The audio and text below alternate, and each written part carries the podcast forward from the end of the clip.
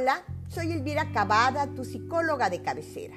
Me da mucho gusto encontrarte nuevamente en este episodio que es el número 24 y en donde te hablaré de cómo las emociones influyen en la manera en que comemos.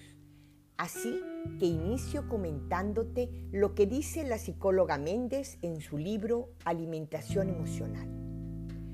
Las luchas internas son acalladas con frecuencia al la boca de comida para no pronunciar palabras que tienen una gran carga emocional, pero que nos asustan. Palabras que se refieren a esas cosas que no nos permitimos sentir. Esa boca que se cierra y se abre a la comida es la misma que en algún momento quiere hablar. El orificio por el que penetran los alimentos es el mismo por el que salen las palabras. Inicio con estas preguntas. ¿Tus emociones son las que te dirigen cuando comes? ¿La comida es una preocupación o obsesión en tu vida? ¿Tienes miedo de que al llegar a alguna celebración no puedas parar de comer?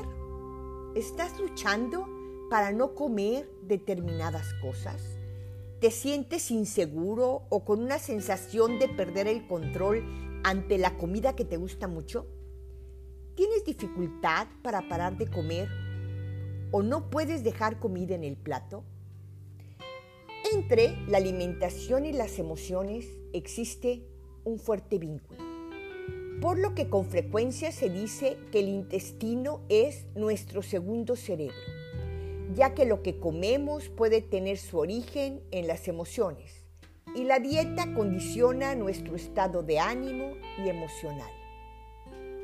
El impulso de comer es adaptativo. Sentimos hambre cada cierto tiempo y comemos, y así obtenemos placer o nos desestresamos. Pero para algunos el comer es el único placer que tienen y convierten la comida en una forma de sentir control sobre sus emociones y se sienten orgullosos. Por lo que la ansiedad, la tristeza, la soledad o la alegría son fuertes condicionantes para comer y algunas veces lo hacemos sin tener hambre. Y en otros casos nos llevan a perder el control sobre la comida y aparecen después sentimientos de culpa y tristeza, iniciando así un círculo de malestar. Así que nuestro estado emocional y nuestra capacidad de regularlo impulsan la forma de comer. La manera en que comemos habla de la capacidad que tenemos para adquirir hábitos adecuados de salud y bienestar y para afrontar y resolver problemas, así como para tolerar malestar, manejar la impulsividad y la expresión de nuestras emociones. Así que la alimentación emocional es comer en respuesta de algún evento o estado de ánimo ya sea este de carácter positivo o negativo. El estrés, las preocupaciones, la frustración y el dolor incitan comportamientos en los que se pierde el control de lo que se come y no se tiene en cuenta la sensación fisiológica del hambre. Cuando se seleccionan los alimentos, el primer estímulo proviene de la vista. Los alimentos dulces y ricos en grasas tienen gran atractivo sensorial y se consumen no por nutrición, sino por el placer que aportan. Las mujeres manifestamos tener antojos más frecuentemente que los hombres. Puede producirnos depresión una dieta pobre en, en antioxidantes y una dieta rica en grasas impide la conciliación de un sueño adecuado. En momentos de inestabilidad emocional hay mayor propensión de consumir alimentos grasos y cuando las emociones son intensas, funcionan como supresoras de la ingesta de alimentos.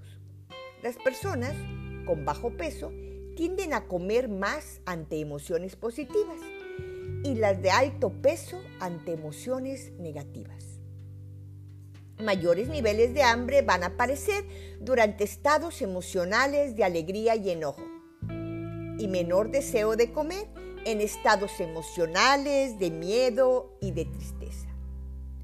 pero a los alimentos también los asociamos con un gran valor simbólico, ya que nos evocan recuerdos buenos o malos, situaciones, personas, etapas, como el final de un periodo o a encuentros gratificantes, o cuando son cocinados de una manera única y especial.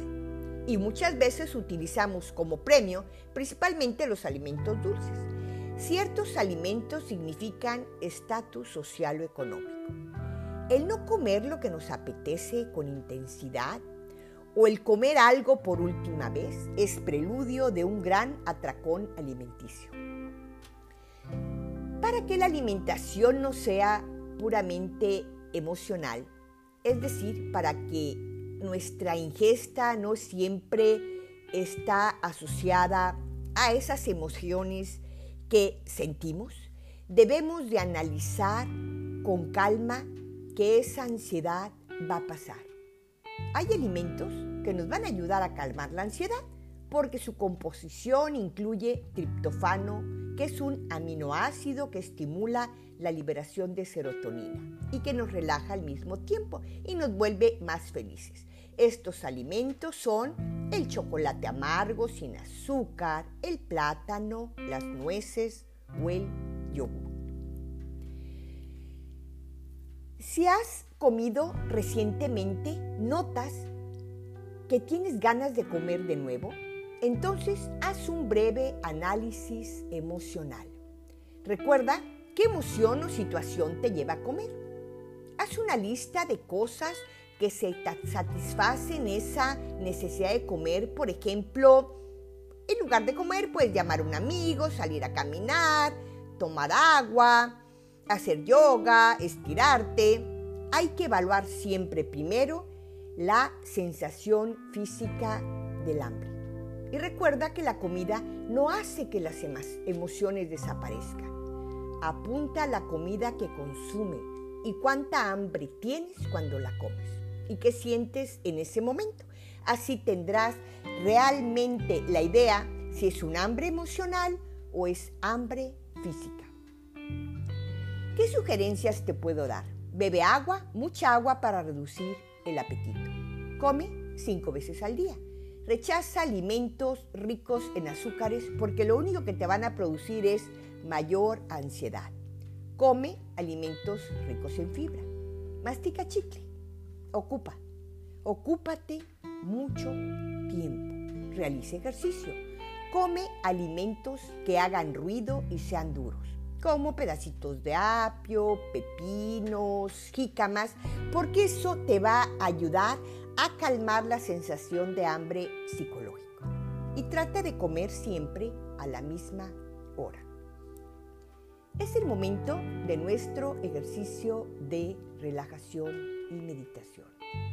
Pon tu mano en el pecho y en el estómago. Inhala y exhala profundamente. Empieza recorriendo tu cuerpo. Inicia desde los pies y ve subiendo poco a poco. Trata de que tu posición sea cómoda. Inhala y exhala. Inhala y exhala. Ahora imagina que estás sentado a la mesa y vas a comer. Piensa en el platillo que más te guste y que lo tienes frente a ti. Obsérvalo detenidamente. Mira los colores, la cantidad. Imagina cómo podría estar distribuido en el plato. Respira profundamente. Imagina el olor, goza ese exquisito aroma.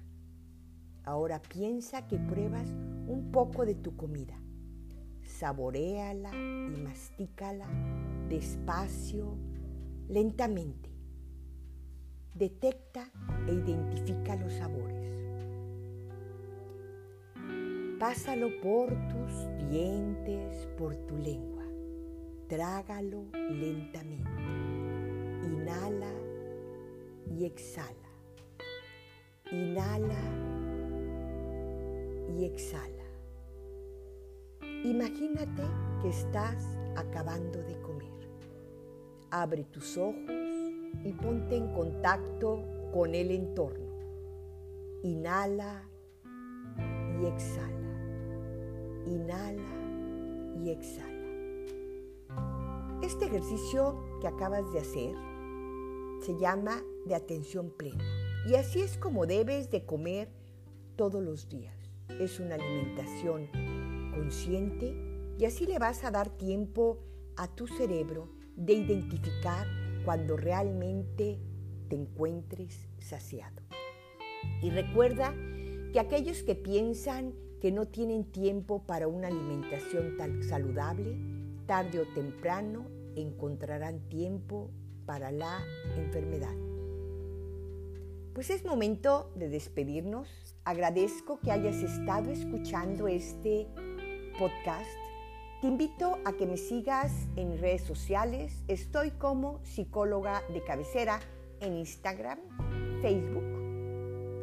Y si quieres, puedes ponerte en contacto conmigo al 271 70 26017. Te mando un fuerte abrazo.